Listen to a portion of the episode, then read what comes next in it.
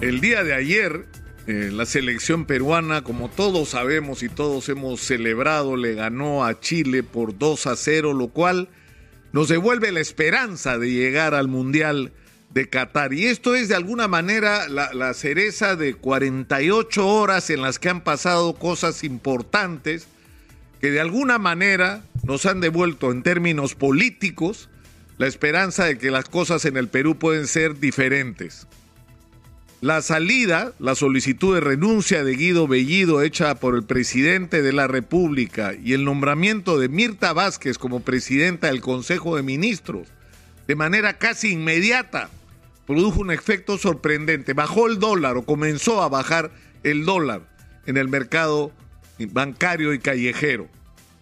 Y esto es una señal de, lo que puede ser el inicio de un nuevo momento en la vida política nacional, porque Mirta Vázquez, que no solamente comparte, eh, digamos, las ilusiones de cambio y los, proyectos sociales del presidente Pedro Castillo, sino que es una persona calificada para el ejercicio de la función como presidenta del Consejo de Ministros, porque supo manejarse en un momento muy crítico como presidenta del Congreso, en uno de los momentos más críticos de la historia política nacional, porque ha demostrado que es una mujer capaz de tender puentes sin renunciar a lo que son sus propias convicciones sobre hacia dónde debe enrumbarse el país. Y eso ha sido percibido como una señal acertada junto con los cambios en el gabinete ministerial. Pero a eso se ha venido a sumar el día de ayer el anuncio formal de que Julio Velarde era ratificado como presidente del Banco Central de Reserva, pero no solo eso, que Rosana Barrantes, que José Tábara Martín y que Germán Alarco eran los tres representantes del Ejecutivo ante el Banco Central de Reserva. Y estas tres personas son antes que cualquier otra consideración tres técnicos altamente calificados para ejercer la función. Y eso es algo que va a abundar en que progrese este espíritu de confianza. Y todo esto se ha dado en el contexto de un mensaje del presidente de la República llamando a la unidad y a enfrentar todos juntos los retos de la pandemia y de la recuperación económica. Lo que hace falta ahora es que el Congreso haga lo suyo. Y no estoy hablando solo de darle en su momento el voto de confianza al gabinete de, la, la presidenta del Consejo de Ministros, Mirta Vázquez. Estoy hablando de la necesidad de desactivar la confrontación alrededor del voto de confianza que puede llevar a la disolución del Congreso y la vacancia por incapacidad moral y la solución la ha dado el doctor Aníbal Torres Vázquez. Ambos procedimientos tienen que ser definidos, reglamentados y canalizados adecuadamente con una reforma constitucional que se puede hacer en un plazo corto y de común acuerdo y por consenso.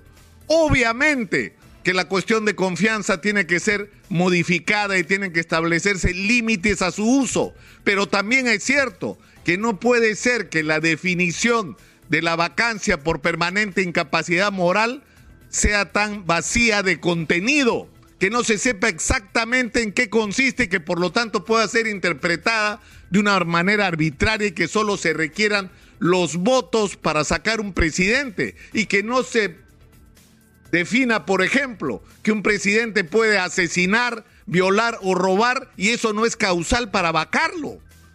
Esos dos cambios constitucionales tienen que hacerse, tienen que hacerse ahora y tienen que hacerse de consenso, cosa que es absolutamente posible. Pero para eso hay que bajar la tensión y bajar la confrontación y eso es una responsabilidad que está en manos de la mayoría del Congreso. La única nota disonante que ha habido en todo este contexto ha sido el nombramiento del ministerio en el Ministerio del Interior. No solo porque ha salido, ha significado la salida de Juan Carrasco, que no solamente estaba haciendo una excelente labor desde el Ministerio del Interior, con un manejo probo, eficiente y de modernización de la policía y de lucha por la seguridad en el país, sino porque hizo un gesto extraordinario al renunciar a una carrera en el Ministerio Público que era una carrera exitosa. Juan Carrasco era uno de los combatientes desde el Ministerio Público consecuente e indoblegable contra la corrupción y el crimen organizado. Y no merecía, no merecía el trato que ha recibido al salir del Ministerio del Interior después de haber puesto prácticamente su carrera profesional de lado por servir al país y por unirse al gobierno eh, de Pedro Castillo, en un momento además en que una decisión de esta naturaleza no era fácil. Y se ha nombrado a Luis Barranzuela, que es un policía experimentado y cuyas capacidades para conducir el Ministerio del Interior no están en discusión, no es eso lo que está en discusión. Lo que está en discusión es que se ha interpretado de que esto es la cuota de poder que Vladimir Cerrón reclamaba dentro del gobierno. Y lo que explica eh, la serenidad con la que Guillermo Bermejo está dando declaraciones, porque lo primero que ha hecho Guillermo Bermejo al instalarse el Ministerio del Interior el día de ayer es ir a visitar al ministro. Y el problema es que el ministro ha sido su abogado hasta antes de ayer. Y eso no está bien. Es decir, ¿por qué está Luis Barrenzuela ahí? ¿Por qué es la cuota de poder de Vladimir Cerrón? ¿Por qué ha sido el abogado de Vladimir Cerrón, de Guido Bellido y de Perú Libre hasta antes de ayer?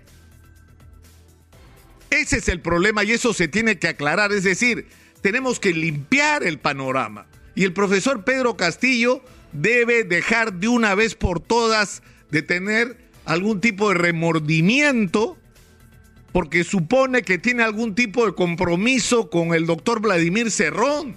Su compromiso ya lo honró. Vladimir Cerrón tiene una importante representación parlamentaria y su partido ha mantenido la inscripción. Pero las proyecciones políticas de Vladimir Cerrón y del profesor Castillo no son las mismas. El programa de Perú Libre es un programa marxista-leninista para el cual la democracia, las elecciones son un atajo.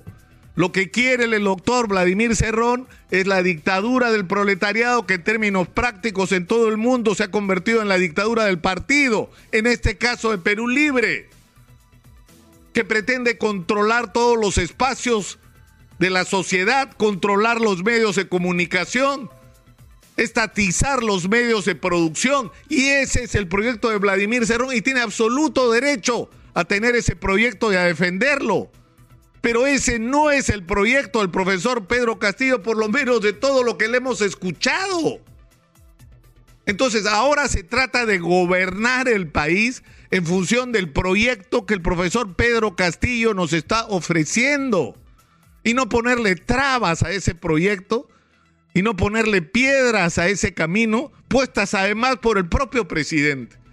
Yo creo que esta situación del Ministerio del Interior tiene que aclararse y que aclararse rápidamente, rápidamente, por el propio interés del profesor Castillo. Y por eso el ministro del Interior, Luis Barranzuela, lo que tiene que hacer es salir a hablar de una vez. ¿Por qué él está ahí? ¿Hay o no hay un conflicto de intereses que es más o menos obvio para algunos? O sea, antes de ayer ha sido abogado de Perú Libre, de Vladimir Cerrón y de Guido Bellido, y ahora es ministro del Interior que debe dirigir una policía que, entre otras cosas, está investigando a Vladimir Cerrón, a Guido Bellido y a Perú Libre. El ministro tiene que salir a aclarar este punto, porque es absolutamente trascendente y las decisiones que haya que tomar sobre esta situación se tienen que tomar rápidamente porque no tenemos tiempo para perder en estas cosas. No tenemos tiempo.